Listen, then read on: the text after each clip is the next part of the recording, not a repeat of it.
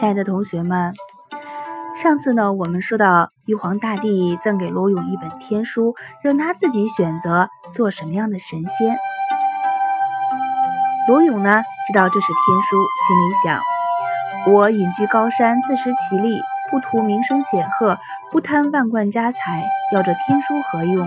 就是当上神仙又会如何？到最后还不是得罪玉皇大帝？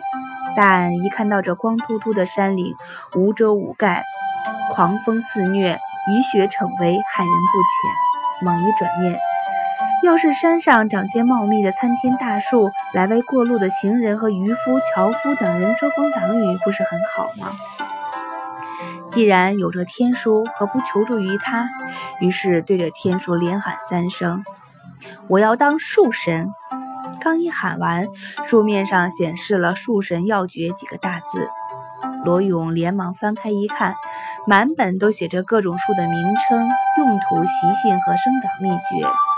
罗勇越看越高兴，一口气把它读完，马上加将秘诀念动起来。每念一句，地上就“呲”的长出一种树来。罗勇对哪一种树都喜爱，天书上的口诀全被他念完了。一下子，山上长满了各种各样的树，喜得鸟雀高唱，乐得野兽狂舞。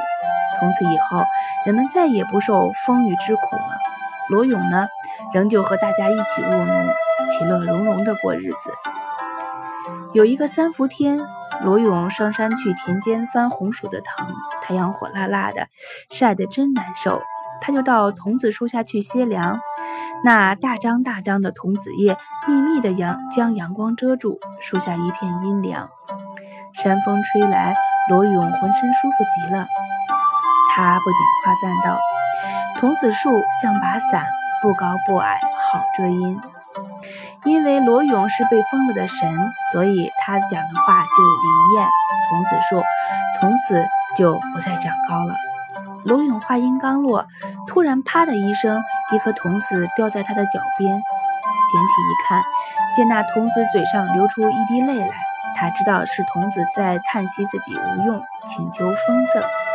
罗勇想，如今人们晚上烧柴火，点火把照明多不方便呀，就立即封桐树道：“童子未老落地，为求对人有用，不怕粉身碎骨，死后化作光明。”后来，人们将童子送进碾榨坊，啊，炸碎、碾碎榨油，用来点灯照明。